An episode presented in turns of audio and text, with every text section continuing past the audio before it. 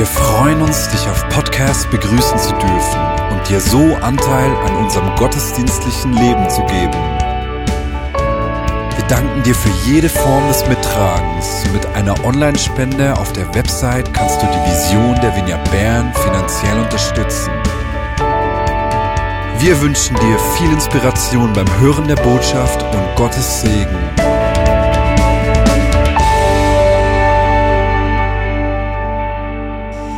Hallo zusammen. Wie gesagt, ich bin Caro Bühlmann. Ein lieben Gruß von Marius. Er ist heute den ganzen Tag in Deutschland, deshalb kann er nicht dabei sein. Und das ist Gabriela Weber, Weber auf Hochdeutsch. Ähm, wir gestalten heute zusammen die Predigt. Es ist ein großes Privileg heute, dass wir eine Kindersegnung haben. Einfach, dass wir als Gemeinde und als Familie zusammenstehen dürfen und die kleinen Kinder segnen dürfen. Und passend zu der heutigen Predigt möchten wir auch ein bisschen darüber sprechen, wie kann ich eigentlich so langfristige, nahe Beziehungen gut leben oder pflegen. Gabriele und ich, wir sind beide bei den Kindern, also hier in der Gemeinde, verantwortlich. Und deshalb ist es uns auch ein großes Anliegen, wie wir immer wieder in Beziehung treten können mit den Kindern, aber natürlich auch in unseren Familien. Beziehungen sind in unserem Leben etwas vom Wichtigsten und vom Wertvollsten. Seit ich mich erinnern kann, habe ich mich damit beschäftigt. Ich habe ohne viel nachzudenken Psychologie studiert, weil es da ja um Menschen und um Beziehungen geht und habe mich auch so in, in Thematik Bindung, so die ersten Beziehungserlebnisse, die Kinder haben mit ihren Eltern befasst und ich finde es unglaublich spannend. Ähm, als frisch gebackene Eltern, die jetzt hier einige da sind, könnt ihr euch das vielleicht noch erinnern oder vorstellen. Da kommt das Baby auf die Welt, man hat es noch nie gesehen, man, hat, man kennt es nicht und es geht ein paar Minuten oder Stunden und man liebt es über alles. Es ist viel mehr als eine Beziehung. Es ist eine innige Liebesbeziehung, die man in kürzester Zeit entwickelt. Und ein paar Wochen oder Monate später kann man sich gar nicht mehr vorstellen, wie das Leben ohne dieses Kind war. Wie war mein Leben vorher ohne dieses, diese Dimension dieser neuen Beziehung? Wir haben alle viele Beziehungen in unserem Leben. Sehr nahe, einige fernere, sehr persönliche, unpersönliche oder auch positive und negative. Heute wollen wir ein bisschen den Fokus darauf lenken, wie kann ich diese nahen Beziehungen, diese langfristigen gut leben. Ich habe hier ein Seil mitgebracht, also ist ja ein kurzes Seil, aber es reicht. Ähm, das soll, soll ein bisschen das Symbol sein von Beziehung. Wenn ich hier halte und Gabriela haltet, sind wir in Verbindung. Wir sind in einer Beziehung. Und die Frage ist, wenn ich dieses Seil loslasse, was geschieht oder weswegen lasse ich es los? Bin ich gerade wütend oder verletzt? Habe ich gerade ein anderes Ziel, das mir wichtiger ist? Oder wieso geschieht das immer wieder? Oder ich kann auch am Seil ziehen, weil ich habe Recht und ich trete in einen Machtkampf ein. Dieses Seil zeigt auch schön, dass es zwei Enden hat. Beide halten an einer Seite fest. Und ich kann zwar hier halten und immer wieder rüberwerfen, aber wirklich nehmen kann es nur Gabriela. Aber ich entscheide mich, ob ich hier halte an dieser Beziehung oder nicht. Als ich 20 Jahre alt war, war ich in Amerika, hatte da einen Freund und der hat Schluss gemacht. Und es war für mich wirklich sehr schlimm, weil ich habe sogar gedacht, ich wandere dann mal aus. Und ich war so wütend an diesem Tag, ich habe es nicht verstanden und ich habe dieses Seil oder mein Teil so hingeschmissen mit Gott und habe gesagt, ich verstehe das nicht, ich bin verrückt. Also wütend. Und dann, ich sage euch, es war der schlimmste Tag in meinem Leben. Ich fühlte mich so alleingelassen, verloren, und am Abend bin ich zu Gott zurück und habe gesagt, es tut mir so leid. Es war der schlimmste Tag in meinem Leben ohne dich. Und ich habe ihm da versprochen, dass ich das nie wieder in meinem ganzen Leben tun werde. Aber Gott war natürlich da, er hat nicht losgelassen. Im 2. Timotheus 2.13 lesen wir, sind wir untreu, so bleibt er, Gott, doch treu. Der kann sich selbst nicht verleugnen. Jesus sucht immer die Beziehung. Er hält immer hier fest. Er sucht immer die Beziehung zu uns. Und da können wir uns natürlich fragen, ja, wie ist das bei uns Menschen? Jetzt nicht nur zu Gott, sondern zu den Menschen, wo wir nahe in Beziehung leben. Lass ich los, wenn ich wütend bin, wenn ich Distanz brauche, wenn ich mich ungerecht behandelt fühle oder wirklich ungerecht behandelt bin. Und es ist möglich, in einem Beziehungskonstrukt zu leben und trotzdem innerlich losgelassen zu haben. Die Verbindung, die nicht mehr besteht. Genauso ist es auch bei Eltern, Kinder. Wir sind immer in Beziehung. Mit meiner Tochter, man ist immer in Beziehung. Aber auch da kann es geschehen, dass die innere Beziehung, diese Verbindung losgeht, verloren geht. Auch nur kurze Momente oder manchmal auch länger. Und es ist mir persönlich ein so großes Anliegen, dass wir wirklich in Beziehung miteinander bleiben, gerade zu unseren Kindern, diese Verbindung immer wieder suchen, aber auch zu unseren Partnern in unserer Ehe, zu unseren Freunden. Jemand hat mal gesagt, es ist so wichtig bei den Kindern, dass wir konsequent sind. Und es ist extrem wichtig. Konsequenz ist so wichtig. Und dann hat er aber die Frage gestellt, aber stell dir mal vor, Gott wäre immer mit dir konsequent. Und es hat mich ein bisschen überführt, weil es zeigt, dass Gott barmherzig ist und dass er immer die Beziehung zuerst sucht.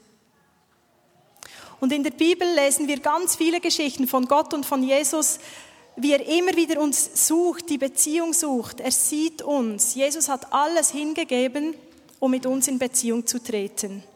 Und deshalb wollen wir zwei Punkte auch ein bisschen anschauen. Das erste ist, Jesus sucht immer Beziehung zu uns. Er sucht immer das Verbindende.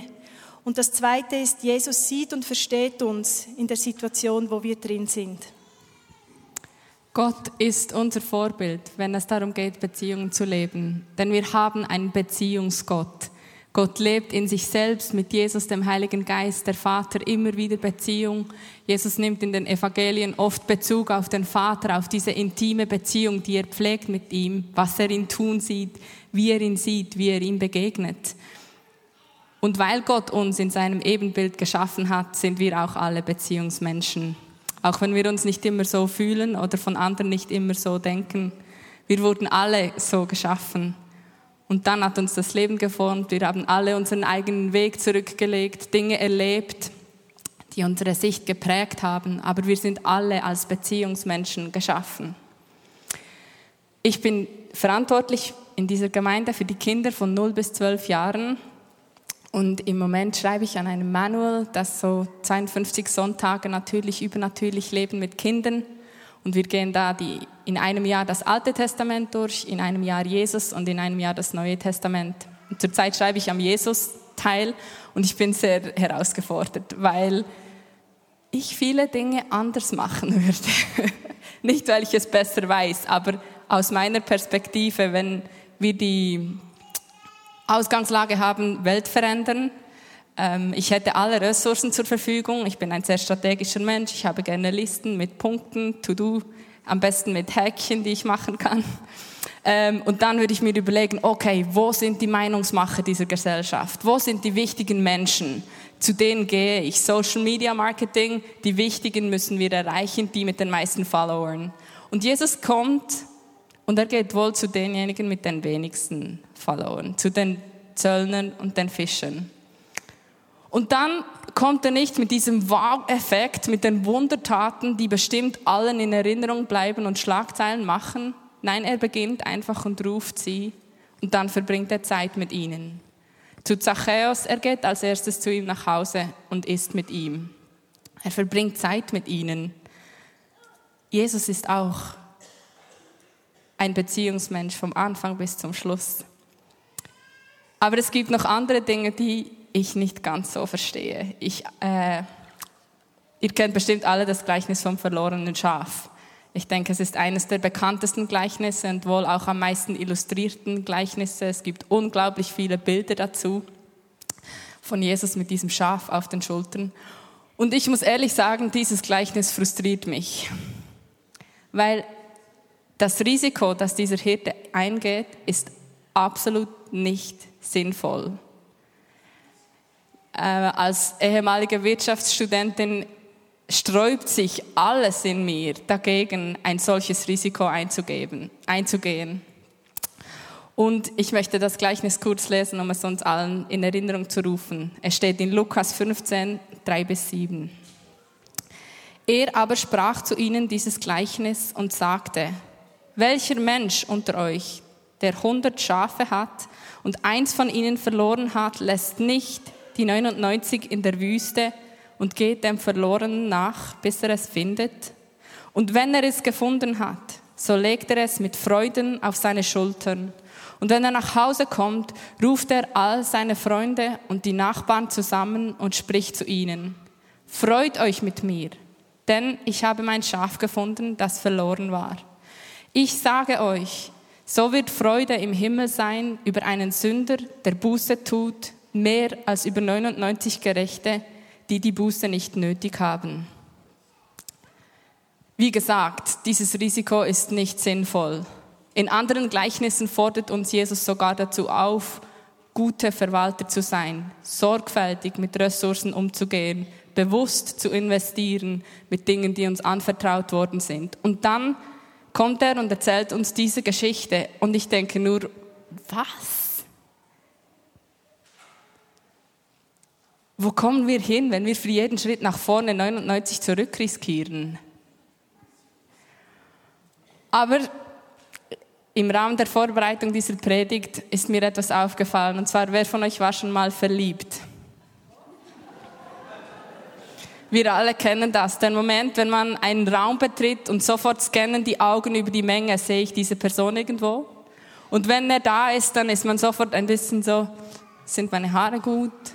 Ähm, ich bin etwas vorsichtiger bei dem, was ich sage, was ich nicht sage. Ich bewege mich bewusster, bedachter, aber alles ist nur auf diese eine Person konzentriert. Manchmal, ihr kennt bestimmt auch solche Personen, wenn sie ein SMS von einer bestimmten Person erhalten, dann ist sofort der ganze andere Raum vergessen. Das Gespräch, der Moment, nur noch das zählt. Und ich glaube, dieser Hirte hat eine solche Sicht für dieses Schaf. In dem Moment sieht er nur das eine Schaf. Es ist nicht so, dass die 99 anderen nicht wichtig wären. Er sieht sie einfach gerade nicht, weil er sieht nur dieses Schaf. Dieses Gleichnis macht Sinn, wenn ich das verlorene Schaf bin und Gott sieht mich. Gott geht mir nach. Ein Schaf, das vielleicht aus Dummheit davon gelaufen ist oder die Herde verloren hat. Und Gott sieht nicht das Verhalten. Er sieht nicht die Unachtsamkeit. Er sieht das Schaf, das eine und das will er.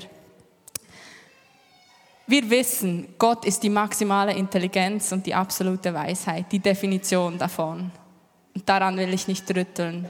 Aber der amerikanische Worshipleiter Corey Asbury hat kürzlich in einer Erklärung zu seinem Lied Reckless Love etwas ganz Berührendes gesagt. Reckless Love heißt übersetzt waghalsige Liebe. Und er sagt, Gott ist nicht waghalsig, er ist nicht verrückt, aber wie er liebt, ist in vieler Hinsicht durchaus so. Seine Liebe ist frei heraus waghalsig. Sie schert sich nicht um Konsequenzen ihrer, ihrer Handlung, was die eigene Sicherheit, Bequemlichkeit und Wohlergehen betrifft. Seine Liebe ist nicht durchtrieben oder scharfsinnig. Tatsächlich ist seine Liebe durchaus kindlich. Ja, ich möchte fast sagen, manchmal ist seine Liebe ein bisschen lächerlich, unbekümmert. Sie hat den Himmel gelehrt und ihm den größten Schatz genommen, als Jesus für dich und für mich starb. Seine Liebe ist nicht egoistisch oder denkt an alles, was er dadurch gewinnen kann. Er riskiert einfach alles, weil die Möglichkeit besteht, dass wir uns gewinnen lassen. Seine Liebe ist nicht vorsichtig. Sie hat keinen Plan B. Sie hat seinen eigenen Sohn am Kreuz einen grässlichen Tod sterben lassen, entgegen aller Vernunft. Er gibt sein Herz so komplett, dass es im Falle einer Zurückweisung unheilbar gebrochen sein müsste. Und doch gibt er sein Herz wieder und wieder und wieder und wieder. Gott gibt sein Herz für unser Herz. Ein Herz für ein Herz. Und manchmal fragst du dich vielleicht auch, bin ich das Risiko wert, dass er die 99 anderen zurückgelassen hat? Oftmals sind wir mit uns viel strenger und verurteilen uns und manchmal auch gegenseitig für Unechtes, Angst oder Blöffen. Aber Gott nicht. Er, der Einzige, der alles durchschaut, der alle geheimen Motive kennt. Er will es. Er sieht überall die Schichten und Masken und unsere stacheligen Versuche, uns selbst zu schützen, hinweg, weil er unser Herz will. Es stresst ihn nicht, es ekelt ihn nicht an. Er schaut darauf. Und ich muss euch was gestehen. Ich war 2011 in Reading. Ich habe die Bethel School of Supernatural Ministries besucht. Das ist eine Bibelschule für diejenigen, die noch nicht davon gehört haben. Und als Schule zieht sie wohl eher die radikalen und leidenschaftlicheren Christen an, tendenziell. Und ihr dürft euch vorstellen, da waren tausend Studenten in einem Saal, äh, aus allen möglichen Ländern, aus allen möglichen Denominationen, aber tendenziell eben die emotionaleren, leidenschaftlicheren, radikaleren.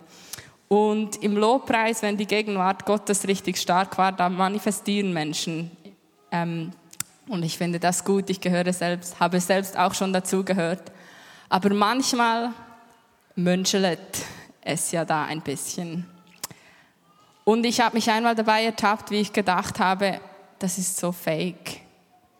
Da ist bestimmt nicht alles echt. Stresst dich das nicht, Gott? Und er hat mir gesagt, weißt du, ich sehe den Hunger. Diese Menschen sehen sich so sehr nach einer, nach der spürbaren Gegenwart, dass sie bereit sind, sich zum Affen zu machen, in der Hoffnung, das wahrzunehmen oder zu erleben. Und bei den Kindern leben wir ja immer Beziehung. Wir haben die Kinder eine Stunde einmal pro Woche oder anderthalb Stunden und alles, was wir tun, läuft über Beziehung. Deshalb ist Beziehung so wichtig. Und Gott ist uns so ein Vorbild darin, wie er die Beziehung lebt, weil er sieht eben das Herz und nicht das Verhalten.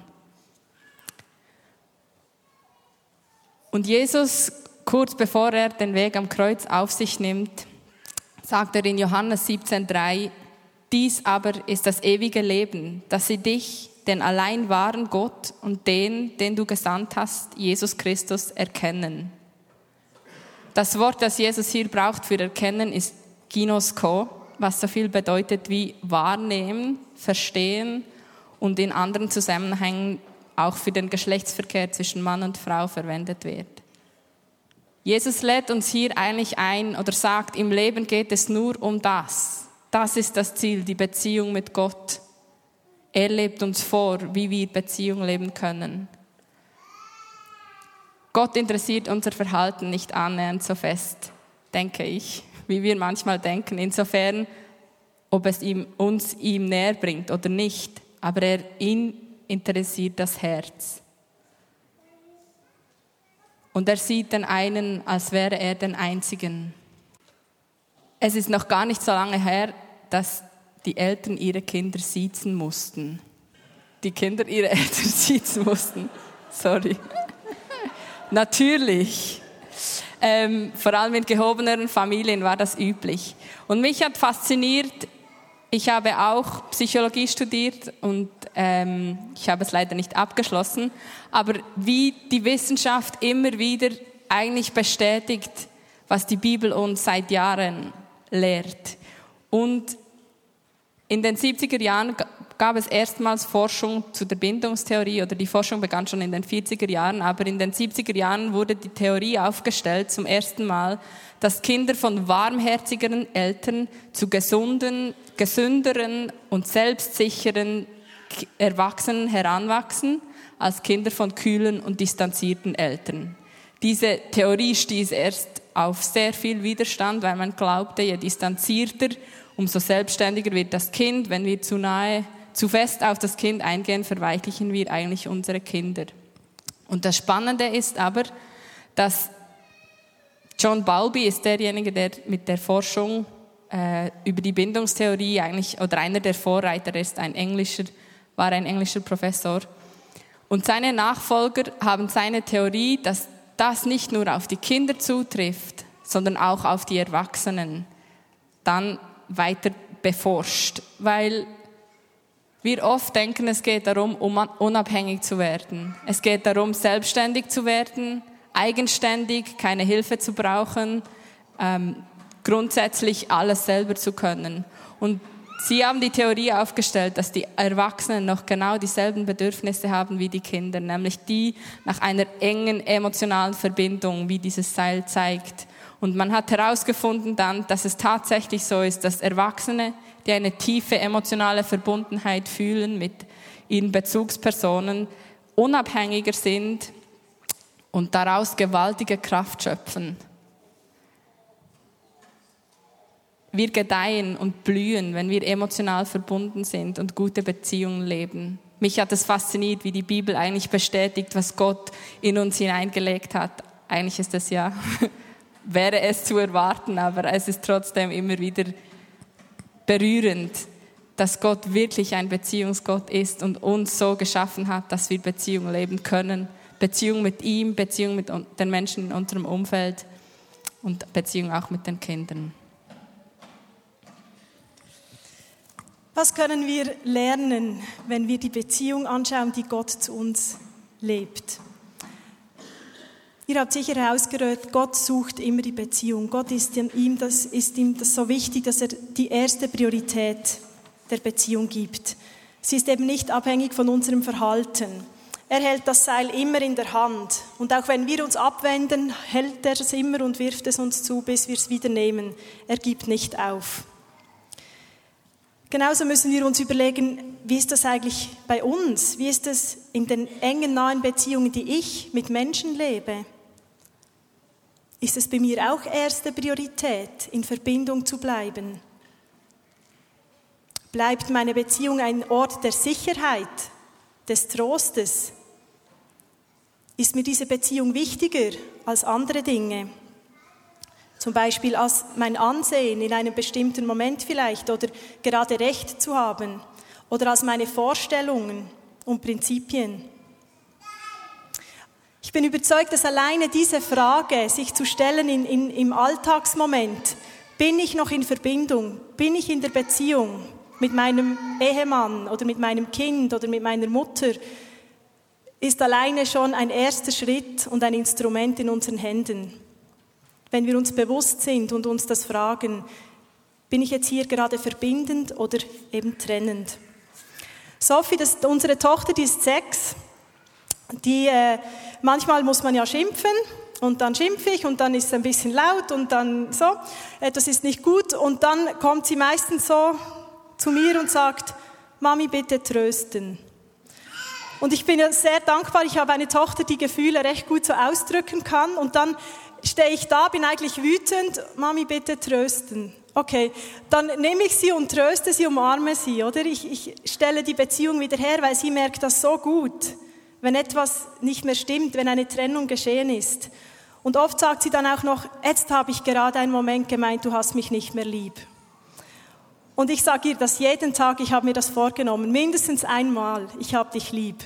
Und manchmal geht es vielleicht auch dann nur in den Verstand, aber in den Momenten, wo eine Trennung passieren kann, hat sie das Gefühl, ich habe ich hab sie nicht mehr lieb. Und ich bin froh, dass sie es sagen kann, weil dann kann ich auch reagieren. Aber nicht alle Kinder sagen das. Nicht alle Kinder kommen und sagen, äh, bitte umarme mich. Oder ich brauche jetzt Trost. Oder ich habe jetzt Angst, deshalb weine ich. Nicht alle Kinder können das ausdrücken. Und übrigens auch nicht alle Erwachsenen. Also ich weiß nicht, wann bist du das letzte Mal zu jemandem hast gesagt, bitte tröste mich. Genau. Und es ist so wichtig, dass wir aufeinander eingehen und, und ähm, Beziehung wiederherstellen. Und das führt uns auch zu einer zweiten Frage. Kann ich mich in eine Situation einer anderen Person hineinversetzen? In die Situation dieses Kindes oder eines Erwachsenen? Bei den Menschen spricht man von der Fähigkeit der Empathie. Also das kennt ihr sicher alle. Jemand ist empathisch. Das heißt, er kann sich eben in die Situation jemand anderem hineinversetzen. Das ist eine Grundfähigkeit, die wir alle haben, die sich aber verschieden ein bisschen entwickelt, je nachdem. Aber sogar die Hirnforschung zeigt, dass wenn ich das Gefühl von jemandem nachempfinde, die gleichen Hirnregionen aktiv sind. Also nicht nur der, der es empfindet, sondern auch ich, wo mich hineinversetzen versuche. Und Vielleicht ein Beispiel von meiner Seite. Marius, der äh, predigt ja auch oft hier und der ist am Sonntag, wenn er predigt, immer sehr konzentriert, weil es sind drei Predigten und es ist recht anstrengend, ist er ganz fokussiert am Morgen und so konzentriert. Und ich habe eigentlich einen gemütlichen Morgen, so, ich käfele und so. Und äh, dann habe ich so Ideen, über Erziehung kommt mir was in den Sinn oder über ein neues Möbelstück oder so. Und dann sage ich es ihm und er reagiert nicht richtig oder er gibt nicht recht Antwort und dann ich, hörst du überhaupt zu und dann, ich bin ein bisschen so, vielleicht einige von euch auch, dann ist so, ja, du hörst mir gar nicht zu und eh und jetzt wieso, du gibst nicht Antwort und dann kann das so, hm? Aber wenn ich einen Moment überlege und mir schnell vorstelle, wo eigentlich mein Mann gerade drin ist, dann ist es logisch, dass ich meine Bedürfnisse über Erziehung vielleicht an einen anderen Zeitpunkt verlagere, wo es besser ist, weil er im Moment gar nicht fähig ist. Aber es kann bei uns einen Konflikt auslösen. Aber wenn ich mir kurz überlege, wo, wo steckt mein Mann gerade drin? Ah ja, stimmt, falscher Zeitpunkt. Genauso ist es auch bei kleinen Kindern oder bei Kindern. Kinder funktionieren manchmal ganz anders, als wir uns vorstellen können. Und es braucht eigentlich ein großes Wissen zu wissen, wo gerade ein Kind drinsteckt und was es gerade erlebt. Ein Beispiel ist vielleicht der kleine Max, der ist zwei, also den, den gibt es nicht. Aber er hat einen Trotzanfall, weil er will jetzt die rote Vase da im Gestell und er bekommt sie nicht. Und er hat diesen Anfall nicht, weil er uns ärgern will oder gerade eine schlechte Phase hat. Nein, er hat eigentlich ein großes Problem. Er lernt gerade, dass er selber entscheiden darf und eigenen Willen hat und jetzt will er diese Vase und er darf sie nicht haben. Das ist ein riesen Frust. Er steckt in einem Problem, er hat einen riesen Frust in sich und er weiß noch gar nicht, wie mit dem umgehen oder wie er da wieder rauskommt. Und wie schnell nervt es uns und wir denken, ah, so mühsam, jetzt schreit er, bis er es bekommt. Aber eigentlich braucht er Empathie von uns, Trost und Hilfe in diesem Gefühl, irgendwie wieder rauszukommen. Und natürlich bekommt er die Vase nicht, aber unseren Beistand mit dem Gefühl, das Gefühl zu bewältigen. Denn die Trotzphase ist ein Entwicklungsschritt. Ist also nicht eine nervige Zeit. Genau, sicher verbundene Beziehungen sind so wichtig, gerade mit unseren Kindern.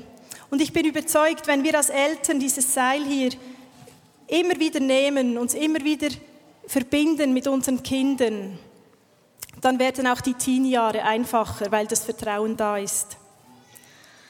Genauso ist es bei den Erwachsenen, dass wir immer wieder dieses Seil aufnehmen, nicht aufgeben. Denn Jesus hat es uns vorgemacht.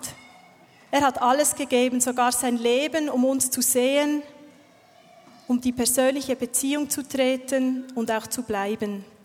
Und ich wünsche mir so sehr, dass diese Liebe, die, das Beziehungsangebot, was wir von Gott bekommen, dass er alles für uns gibt, in jedem Moment da ist, dass das weiterfließen kann durch uns in unsere Beziehungen, in unsere engsten Beziehungen, in unsere Familien. Dass wir da wirklich das abspiegeln können, was Gott für uns tut und was Gott für uns ist. Amen. Vielen Dank, Vater, dass du diesen Wunsch nach Beziehung in uns hineingelegt hast. Dass so, wie du mit uns Beziehung willst, wir mit unseren Menschen Beziehung wollen. Danke, dass du uns Weisheit schenkst und Gnade und Barmherzigkeit überall da, wo es uns noch nicht gelingt und dass du alles gut machst, was bei uns fehlt. Danke, dass du uns die Augen öffnest für die Menschen und ihre Herzen und die Beziehungen in unserem Umfeld. Vielen Dank. Amen.